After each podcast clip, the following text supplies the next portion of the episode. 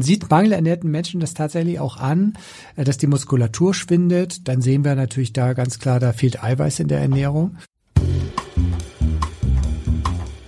Dr. Matthias Riedel. Gesünder Leben mit dem aus dem TV bekannten Ernährungsdoc und Elisabeth Jessen.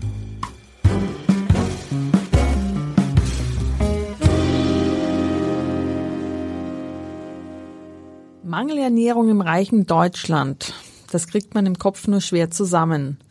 Wir leben in einer Überflussgesellschaft. Viele sind zu dick und trotzdem wollen wir heute über Mangelernährung sprechen.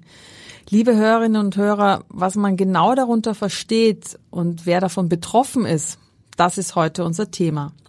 Ich bin Elisabeth Jessen und hier im Studio ist wieder mein wunderbarer Gesprächspartner Dr. Matthias Riedel. Herzlich willkommen. Ja, moin.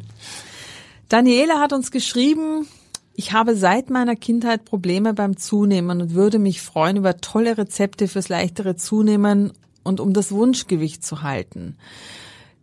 Mangelernährung heißt aber nicht immer, dass man zu dünn ist. Aber Herr Riedel, Sie erklären uns jetzt mal, was ist das überhaupt, Mangelernährung und welche Formen gibt's da? Nicht nur die Leute, die zu dünn sind. Ja, genau, genau. Das, das ist so das, das klassische Bild. Äh, früher hatte man so die, die, die mangelernährten Kinder im Kopf in Afrika und es gibt's ja auch leider immer noch auf der Welt obwohl über die Hälfte der Menschen übergewichtig ist, gibt es eben auch nur wirklich mangelernährte Menschen. Und man, man sieht mangelernährten Menschen das tatsächlich auch an, äh, dass die Muskulatur schwindet. Dann sehen wir natürlich da ganz klar, da fehlt Eiweiß in der Ernährung.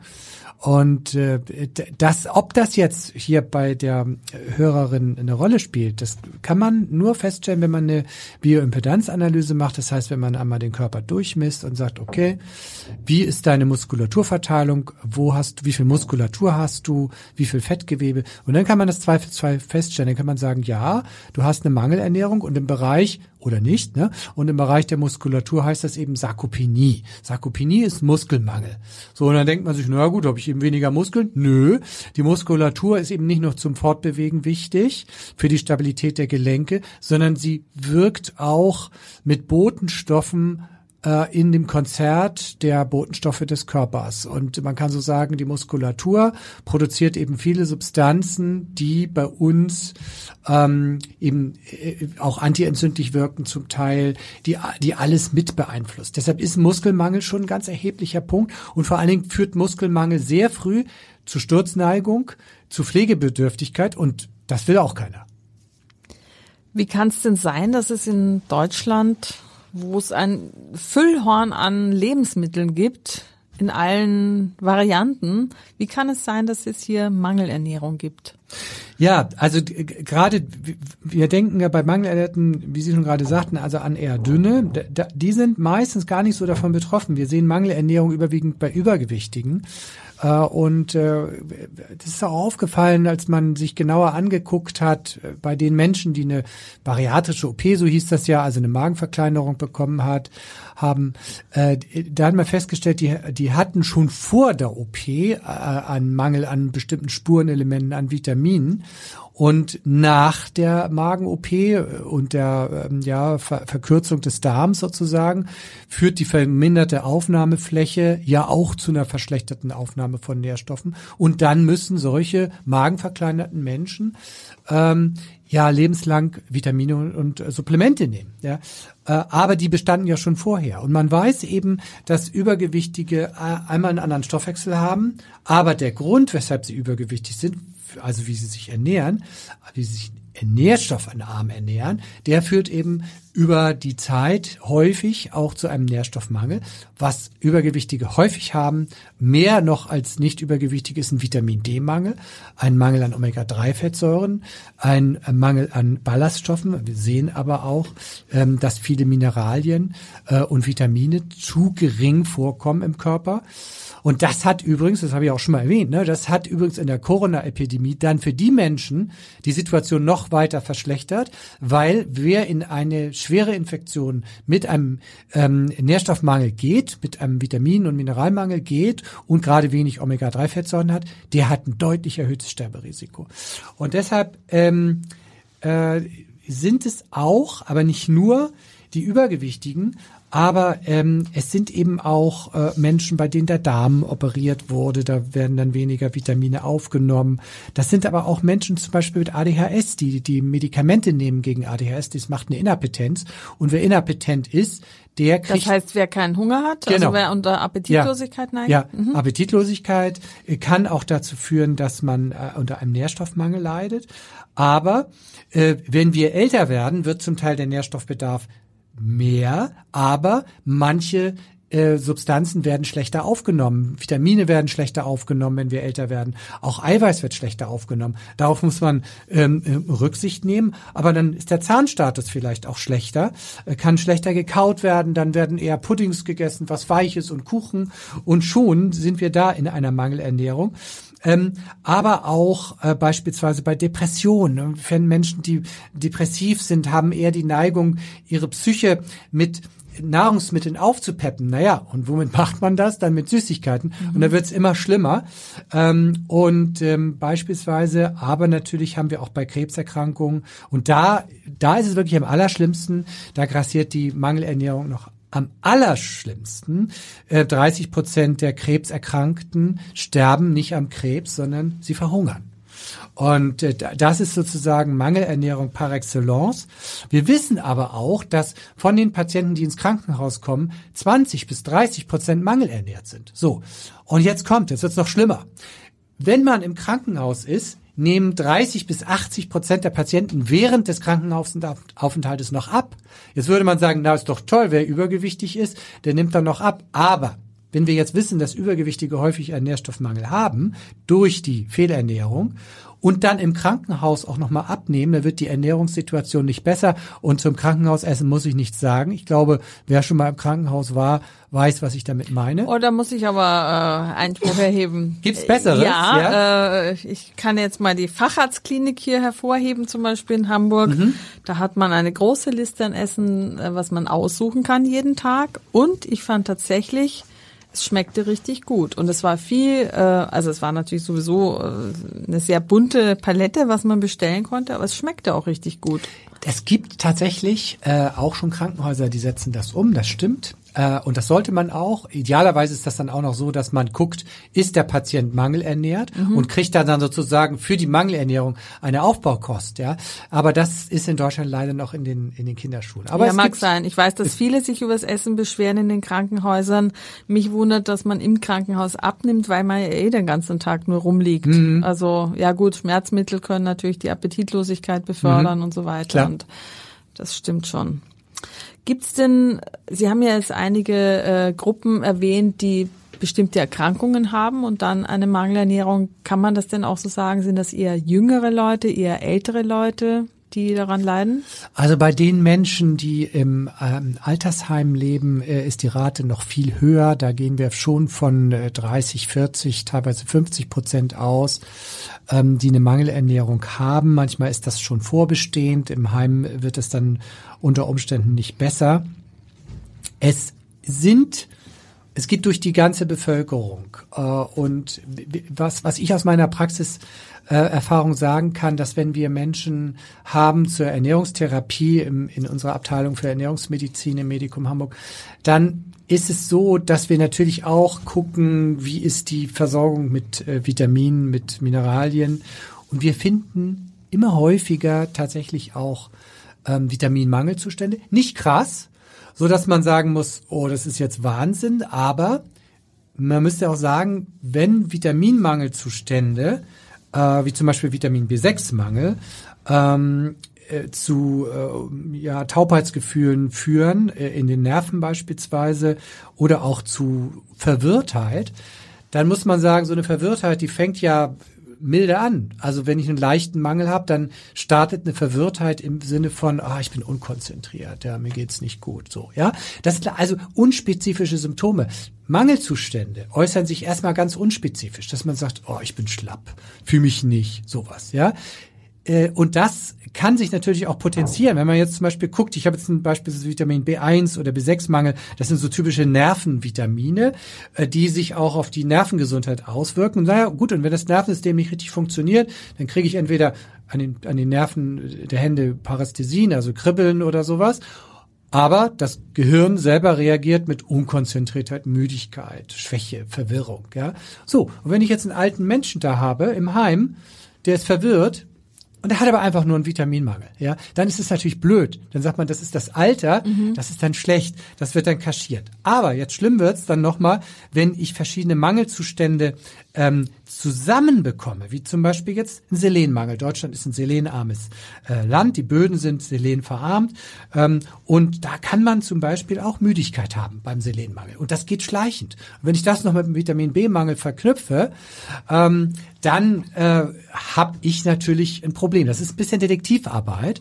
äh, aber ich warne ja auch davor, jetzt einfach zu sagen, okay, wenn das so ist, dann nehme ich jetzt mal Vitamin B1 und 6 und Selen und alles zusammen und so, dann bin ich ja auf der sicheren Seite. Nein, so geht es nicht, weil wenn ich die einfach so nehme auf äh, Verdacht, ohne es gemessen zu haben, kann es auch negative Effekte haben. Insbesondere bei Vitamin B6 gibt es äh, dokumentierte Fälle, dass eine Überdosierung mit Vitamin B6 tatsächlich sogar auch Nervenschäden machen kann. Mhm. Und ich weiß von einem Fall, der auch in der NDR-Visite äh, demonstriert wurde. Dieser Mann saß nachher gelähmt im Rollstuhl. Es ist zum Teil wieder reversibel gewesen, aber wenn man es lang genug treibt, kann man tatsächlich mit Vitamin B6 Nervenschäden verursachen. Das deshalb ganz, ganz vorsichtig sein äh, in der Eigenmedikation äh, vermeintliche Vitaminmangelzustände selber zu regeln. Also nicht einfach in die Apotheke gehen und da mal so einen Mix aus Vitaminen kaufen. Bitte nicht. Wie erkenne ich denn aber dann solche Mangelzustände? Gibt es da untrügliche Zeichen? Also Sie haben ja jetzt schon gesagt, äh,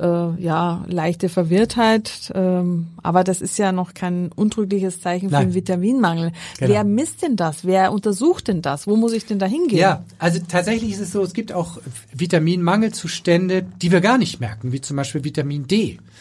Man könnte Vitamin D-Mangel daran merken, dass man eine Infektanfälligkeit hat. Das kann alles sein, aber es ist nicht beweisend. Ja? Wenn ich irgendwelche Situationen im Körper habe, wo ich sage, es funktioniert nicht so wie, und ich dazu noch eine typisch westliche Ernährung habe, dann könnte es sein, dass ich einen Ernährungsmangelzustand habe, weil die normale westliche Ernährung, die reich ist an, ich sage jetzt mal reich an, ne? da erwartet man jetzt mhm. weich an gesunden Leben. Nein, die reich ist an Fertigprodukten. Dann äh, und das ist übrigens betrifft 50 Prozent der Bevölkerung. 50 Prozent der, also die Bevölkerung in Deutschland ernährt sich, so muss ich sagen, die, Ernähr die Ernährung der Bevölkerung in Deutschland besteht zu 50 Prozent aus hochverarbeiteten Produkten und die sind inhaltsleer. Da haben wir nicht das, was wir brauchen. Ja, so und ähm, wenn ich mich so inhaltsleer ernähre mit Fertigprodukten und ich mich nicht richtig gut fühle, dann besteht der Verdacht auf auch äh, Mangelzustände an Mineralien und Vitaminen. Äh, bei Vitamin D beispielsweise ist es ganz klar, unsere Sonnenarmut nördlich von Berlin haben rund 70, 80 Prozent einen Vitamin D-Mangel. Und verschiedene Mangelsituationen können sich auch noch ergänzen. Wenn ich jetzt auch noch einen Omega-3-Mangel habe und einen Vitamin D-Mangel, dann erhöhe ich dann auch noch äh, mein Krebsrisiko. Vitamin D-Mangel wiederum fördert Knochenbrüchigkeit. Also man man kann nicht immer sagen, ein Vitamin macht nur das, sondern diese Vitamine sind in einem Konzert an Wirkungen und Wechselwirkungen beteiligt, so dass der Körper einfach insgesamt schlechter funktioniert. Dass der Körper noch funktioniert, liegt einfach daran, dass Lebewesen auf dieser Welt mit einem unheimlichen Mangel auskommen können, weil ein, ein Lebewesen, das nicht mit Mangel auskommen kann, das wäre schon längst weg. Ja, das, das, wir, ich vergleiche gern mal mit dem Löwenzahn, der in der, in der, in der Ritze, mit der Steinritze wächst. Der, der wird mhm. mal drei, vier Zentimeter und auf der Wiese wird er 50, 60, 70 Zentimeter. Und so ist das auch. Aber er überlebt. Aber er überlebt, genau. Und das Aber, ist wichtig. Ähm also man kann eine Vitaminmessung machen dann, mhm. aber gehe ich dazu zum Hausarzt oder wann ist das angeraten? Ja, ähm, Ganz wichtig, ähm, äh, Vitaminmangelzustände sollte man immer messen lassen, bevor man äh, sie substituiert. Bevor man selber ja, zum Medikament genau. greift. Und das kann man beim Hausarzt machen oder in einer Schwerpunktpraxis Ernährungsmedizin. Da hat man dann auch gleichzeitig noch die fachliche Expertise dabei und kann mit dem Ernährungsmediziner oder der Ernährungsmedizinerin darüber diskutieren, was macht Sinn. Ja, man muss jetzt nicht das ganze Füllhorn machen. Man guckt sich die Ernährung an, was hast du für Beschwerden und dann engt man das schon mal ein bisschen ein. Aber was man sagen muss, ja, äh, Vitamin D-Mangel ist als sehr wahrscheinlich anzunehmen bei den meisten Menschen, die nördlich von Berlin wohnen. Und ähm, ein Omega-3 Omega-3-Mangel hat auch äh, ein Großteil der Bevölkerung. Ähm, da liegen wir auch bei 80, 90 Prozent. Und ein Ballaststoffmangel liegt auch vor. Wir, Ballaststoffe sind ja auch wir dachten immer, das war früher totes Zeugs. Das sind Nährstoffe für die Darmflora und die produzieren dann Substanzen, die wir für uns brauchen. Ja, insofern ist das auch eine Mangelernährung. Ballaststoffmangel arme Ernährung ist eine Mangelernährung, genauso eine, die an äh, gesunden Fetten arm ist. Genauso wie jetzt mit Selen oder äh, Vitamin oder Vitamin B12. Da sind es insbesondere Veganer oder äh, strenge Vegetarier, die dann natürlich über kurz oder lang, das muss man auch nochmal sagen, einen Vitamin B12-Mangel erleiden. Der, der Speicher hält nur zwei, drei Jahre vor. Aber bei Veganern, die auch noch im Risiko sind, die haben häufig auch einen Jodmangel ganz schlimm übrigens, ähm, sage ich auch kleiner was zu, weil es mir sehr wichtig ist. Ähm, ein Jodmangel, ein Eisenmangel häufig auch. Und Eisen äh, spielt in die ähm, auch in die Infektabwehr mit rein. Aber wir wissen, dass nahezu alle Organe, ob es jetzt das Herz ist oder die Niere, mit einem Eisenmangel schlechtere Chancen haben, gesund zu bleiben. Ja, wir wissen, dass eine Herzschwäche mit Eisenmangel schlechter verläuft und ein Eisenmangel und eine Nierenschwäche auch eine schlechtere Prognose haben. Ähm, das sind wichtige ähm, ähm, Mineralien und Spurenelemente, die Veganer brauchen. Die muss man messen und auch supplementieren.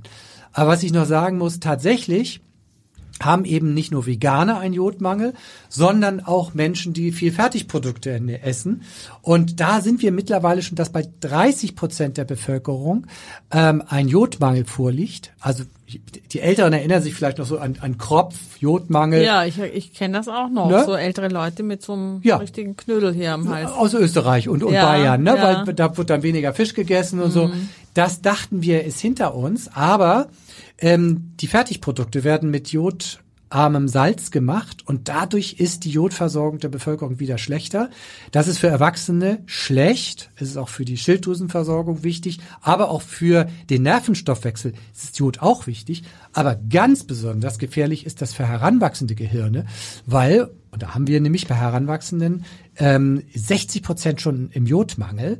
Und wir wissen, dass ein Gehirn im Jodmangel tatsächlich nicht die volle Blüte seiner Leistung erzielt. Mit anderen Worten, wenn ich es extrem habe im Jodmangel, dann ähm, äh, hat man geistige Rückstände. Und eine, eine, eine zwei in Mathe kann man sich dann abschminken. Mhm. Und das ist schlimm. Und wenn 60 Prozent der Jugend darunter leidet, einfach durch die Fertigprodukte, das ist gravierend. Also es zeigt nochmal, wie ernst das Thema Mangelernährung in der Bevölkerung ist. Und ich vermisse da tatsächlich auch Aktivitäten vom Bundesgesundheitsminister äh, Karl Lauterbach. Und ähm, das ist ein Thema, das kann man nicht auf die lange Bank schieben. Wenn unsere Jugend, ich sag's mal so, mit schlechtem Essen ihre gesunde Gehirnentwicklung aufs Spiel setzen, das ist nachher auch am Ende ein wirtschaftlicher Faktor. Das heißt, wenn ich beim Arzt, wenn der Arzt dann einen äh, Mangel feststellt, dann muss ich reagieren. Ja. Wenn ich jetzt keine Schwerpunktpraxis Ernährungsmedizin in der Nähe habe, gibt ja nicht so viele.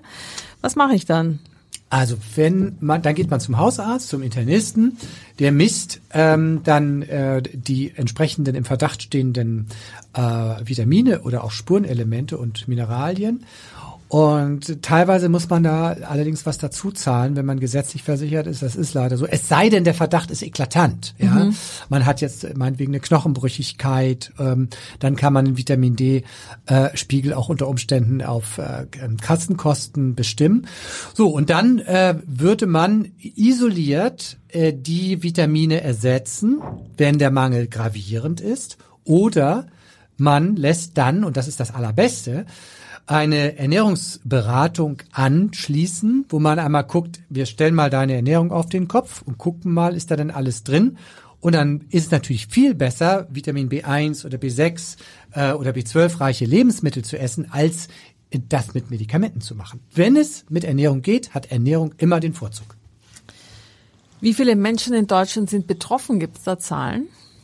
Ja, das ist schwierig. Ähm, äh, da gibt es keine genauen Erhebungen. Aber wenn ich jetzt mal zusammenfasse, wer einen Omega-3-Mangel hat, wenn ich den, den Jodmangel sehe, ähm, dann liegen wir schon bei Menschen, die irgendwas im Mangel haben, womit irgendwas nicht optimal versorgt sind, ja, dann liegen wir da mit Sicherheit schon um 60, 70 Prozent. Oder bleiben also nicht mehr so viele übrig, wo alles Ja. in Ordnung ist. Ja. Oje, oje. Ja, ich weiß, das passt natürlich auch ganz super dazu, dass, dass die deutschen Männer die schlechteste Lebenserwartung in Westeuropa haben, die Frauen die drittschlechteste. Ja. So, äh, das will ich jetzt nicht in Zusammenhang nehmen, aber wir müssen uns in Deutschland über unseren Ernährungszustand Gedanken machen. Und äh, man kann natürlich mal gucken auf die Amerikaner. Die sind immer noch mal ein Stück schlechter als wir, aber es gibt eben viele Länder, die sind viel besser. Und wenn wir uns mal anschauen, jetzt nur noch mal so, weil weil das ist total wichtig, eben auch die ähm, Omega-3-Fettsäureversorgung. Da muss man sagen, da geht es ja darum, Omega-6 im Verhältnis zu Omega-3. Und da sollte das Verhältnis Omega-6 zu 3, 3 zu 1 sein. Das ist die Empfehlung. Besser noch 1 zu 1, wie die Eskimos das schaffen.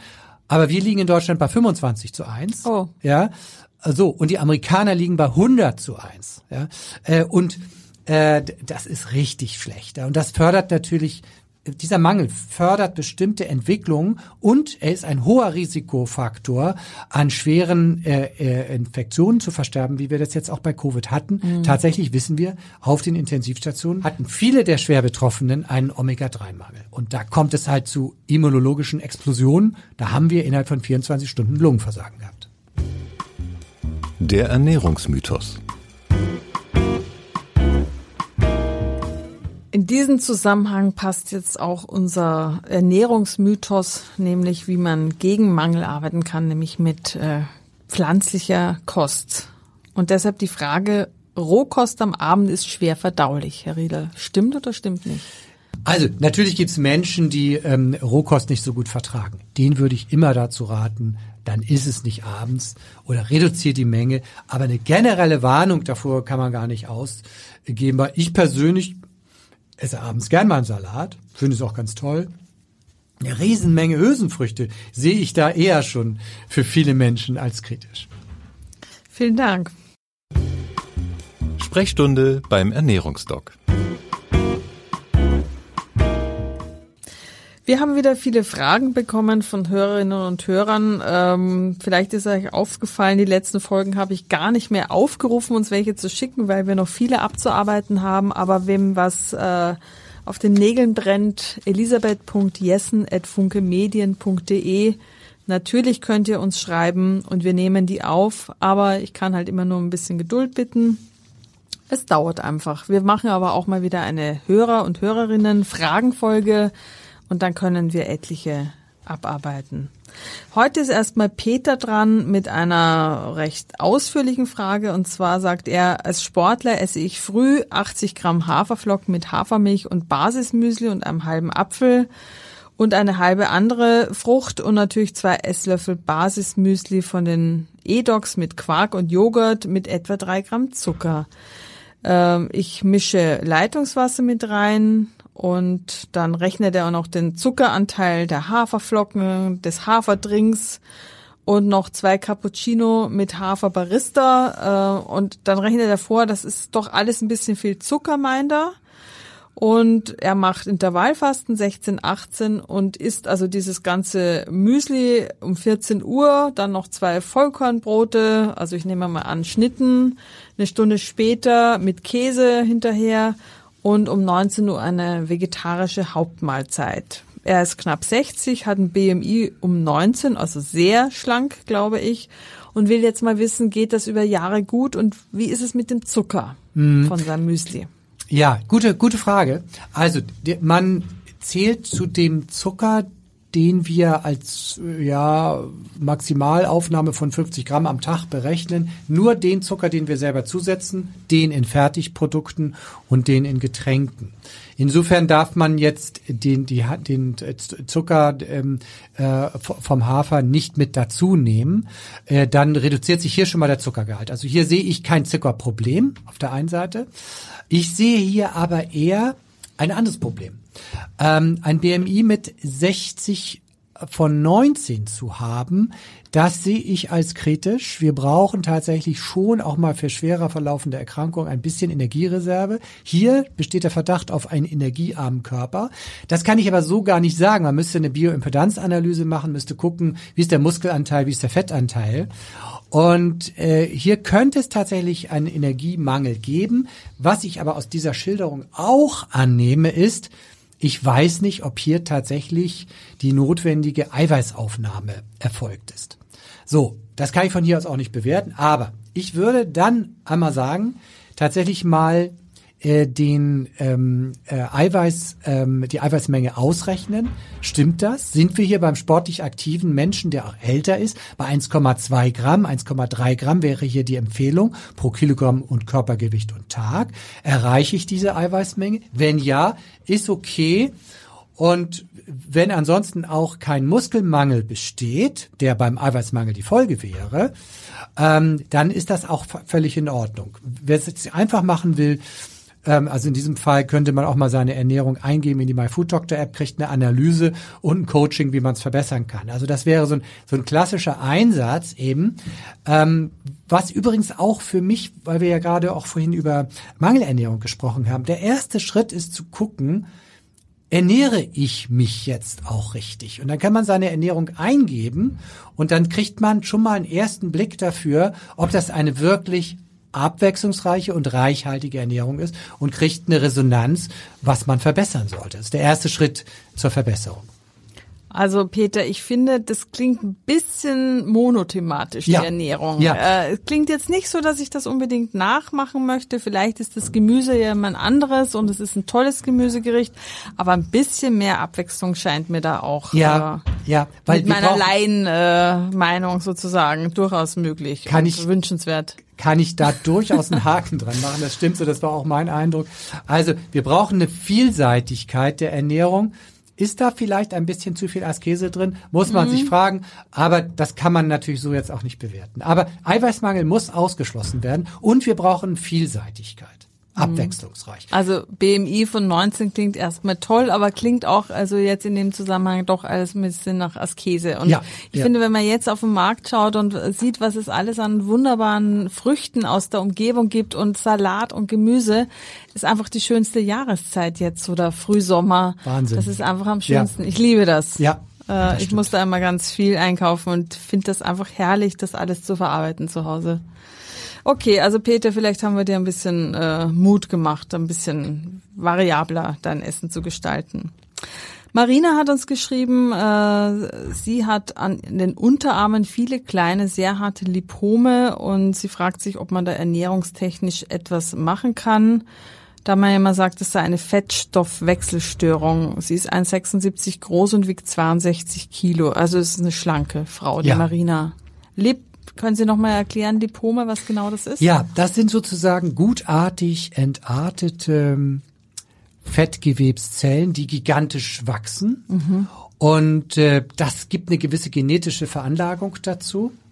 Äh, man kann da mit Ernährung tatsächlich nichts machen. Ich würde dann raten, möglichst frühzeitig rausschneiden lassen, weil die Dinge haben halt die Angewohnheit, groß zu werden.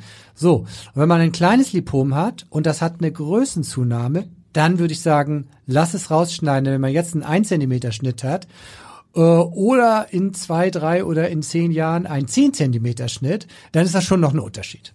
Weil die wachsen dann auch intensiv in die Tiefe bis zur Muskulatur und dann ist so eine OP immer blutig. Aber das heißt, Marina hat nichts falsch gemacht, Nein. sie hat einfach Pech gehabt. Ja, Pech dass gehabt. Sie das kriegt. gibt, ist wahrscheinlich genetisch mit determiniert. Man muss die Dinger einfach rausschneiden, leider. Ja. Tja, selten, dass Sie mal sagen, man kann mit Ernährung Ja, gar nichts machen. das ist aber selten, ja. Offenbar macht Marina trotzdem ganz vieles richtig, weil sie ja sehr schlank ist für ihre Größe.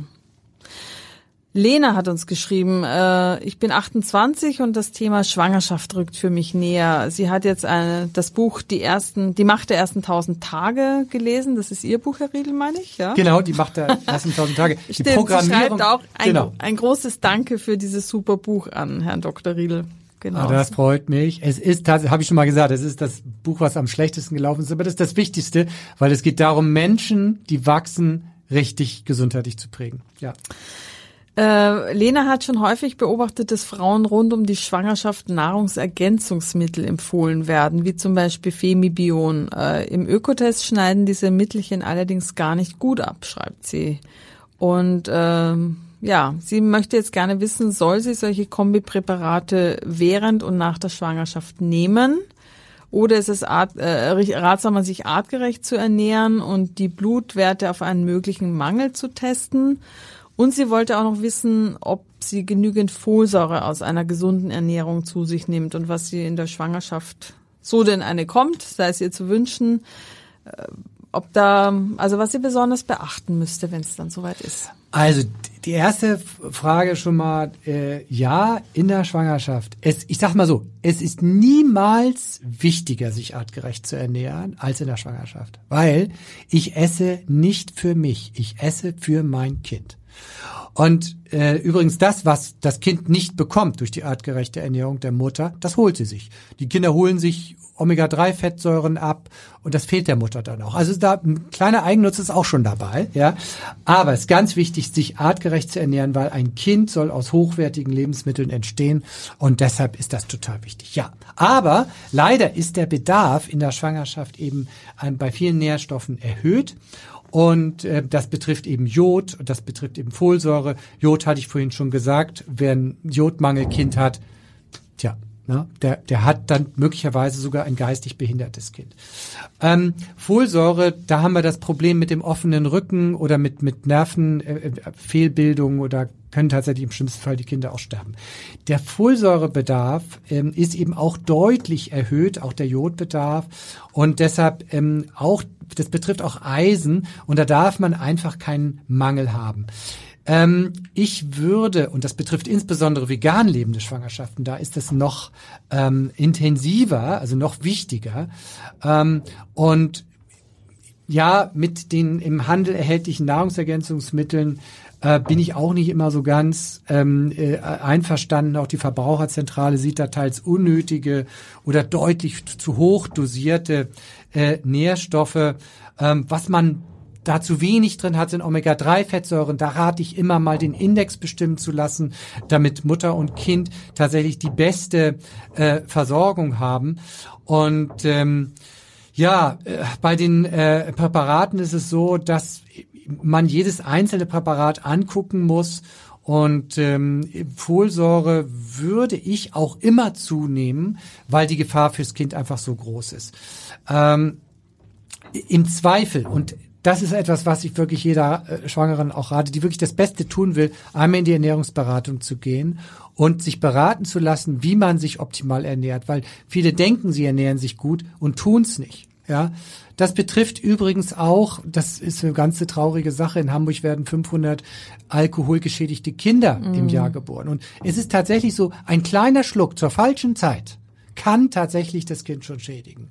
Und das ist ganz schlimm. Also bei der Ernährung in der Schwangerschaft kann man so viel falsch machen, dass ich ungern Pauschalrezepte hier abgebe. Ja, wir haben einen erhöhten Bedarf. Ja, der muss gedeckt werden. Und die ähm, meisten äh, Präparate erfüllen nicht das, was wir äh, äh, gerne sehen würden. Und manchmal nimmt man dann tatsächlich was zusammengestückeltes und nicht was von der Stange. Vielen Dank. Also falls ihr jetzt gerade euch gewundert habt, was das so rumpelt im Hintergrund, wir sitzen hier im Studio in der Redaktion, aber hier nebenan scheint gerade jemand was umzuräumen, was nicht mehr unsere schallgeschützten Wände abgepuffert haben. Ja, das bitte ich jetzt zu entschuldigen. Leider, ich kann die jetzt nicht in ihrem äh, Tun da bremsen, aber ich hoffe, dass es jetzt äh, still ist. Eine letzte Frage noch von Manuela. Sie schreibt, ich höre seit einigen Wochen regelmäßig den Podcast und habe nun eine Frage zu den basischen Pulvern. Sind die sinnvoll, um die Übersäuerung im Körper zu reduzieren? Nein. Nein, oh, das ist ja. Ja, klar, klar, klar. ich habe mich zweimal versprochen in der, Spra äh, in der Frage, ja, ein drittes Mal toll. Ähm, und Ihre Antwort ist nein. Okay, nein, kleine Erklärung. So, basische Ernährung besteht aus äh, pflanzlichen äh, Lebensmitteln, äh, Gemüse, Gemüse, Gemüse, ähm, aber äh, auch äh, Früchte. Und eine äh, eher säurebildende Ernährung besteht aus schlechtem Brot, Fleisch ähm, und Fertigprodukten. Und so, Jetzt die Frage, was ändere ich jetzt? Nehme ich jetzt Basenpulver oder esse ich mehr Gemüse? Meine Empfehlung, mehr Gemüse. Das Rezept. Verordnet von Dr. Riedel. Gut, äh, Rezept, haben Sie uns wieder ein Rezept mitgebracht? Ja, also ähm, äh, passend zu unserem Thema heute, äh, der, der Mangelernährung, habe ich äh, Granola mit Joghurt und Weizenkeim. Das ist ein Frühstücksgericht und, und ich sehe hier auf dem, auf dem Bild, das äh, ist aus meinem ähm, Buch meine 100 besten Rezepte. Das ist wirklich ein super tolles Frühstück. Ähm, Joghurt ähm, sehe ich mit Granola und mit Himbeeren schön angerichtet und da drauf eben auch noch kleine Mandelstifte, Pistazienkerne. Es ist so, dass so ein Frühstück mit 300 Gramm Joghurt, ja, ähm, und ähm, vier Esslöffeln Haferflocken, auch mit Mandelstiften oder Kürbiskernen und Pistazienkernen, ähm, einfach eine Geschmacksvielfalt, ein Feuerwerk liefert, ja. Und da sind eben kein Zucker drin, extra haben wir nichts zugefügt, sondern da sind dann noch die Himbeeren, die geben noch einen zusätzlichen Geschmack und äh, das kann man natürlich im Frühsommer auch noch mal leichter bekommen. Und der Clou bei diesem Rezept ist sind eben die äh, äh, zarten Weizensprossen.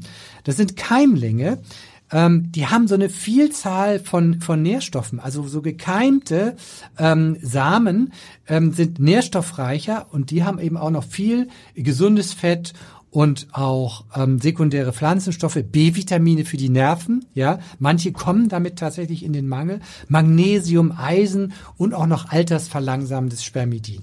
Ähm, und äh, Spermidin äh, vermehrt auch noch oder verbessert die Zellerneuerung. Das wäre sozusagen ein Frühstück, das liefert tolle, sattmachende 18 Gramm Eiweiß. Das ist super, ja, und nur 400 Kilokalorien und liefert im Verlauf des Vormittags dann so einen langsam anflutenden äh, Energie ja, und liefert dann für den Vormittag langsam anflutende Energie, kein Kick sofort nach oben, sondern eine schöne Sattheit und es ist auch mega lecker und super, super gesund.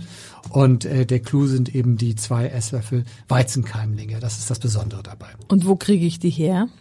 Die äh, kann man äh, entweder ähm, äh, kaufen oder selber ziehen. Wie macht man das? Ähm, mit so einem, äh, einer kleinen Saatvorbereitung, so wie man äh, Keimlinge selber ziehen kann. Es gibt so kleine, kleine ähm, Saatboxen, wo man äh, die dann äh, in Feuchtigkeit keimen lässt. Das klingt interessant, das probiere ich mal aus. Also, was lernen wir aus dieser Folge? Mangel muss nicht sein und äh, ich gehe jedenfalls morgen wieder auf den Markt und kaufe ein, weil es gibt halt ein Füllhorn an Gemüse, Salat und frischem Obst und das kann ich einfach auch nur jedem raten, der uns hier zuhört. Was ist Ihr Rat an unsere Hörerinnen und Hörer, Herr Dr. Riedel? Also tatsächlich mal Aufbruch zu neuen Ernährungsgewohnheiten. Deutschland ernährt sich im Großen schlecht und diese Weizenkeimlinge zum Beispiel sind ein Schritt in die richtige Richtung. Sie sind sozusagen ein Nährstoffbooster, ein Konzentrat an Gesundheit. Sich einfach mal so ein Keimglas kaufen, die Dinger selber ziehen, Achtung, immer regelmäßig waschen, damit sich keine Bakterien bilden. Aber äh, das kann man ganz super machen und es schmeckt lecker. Dann vielen Dank. Bis Gerne. zum nächsten Mal. Gerne. Tschüss. Tschüss. Wenn ihr noch mehr rund um gesunde Ernährung erfahren wollt, dann folgt mir auf Insta oder Facebook at Dr. Matthias Riedel oder abonniert den Newsletter auf myfooddoctor.de. Und für den Schnitt der heutigen Sendung danken wir wieder Heike Becker. Die nächste Folge vom Ernährungsdoc hören Sie am Montag in zwei Wochen.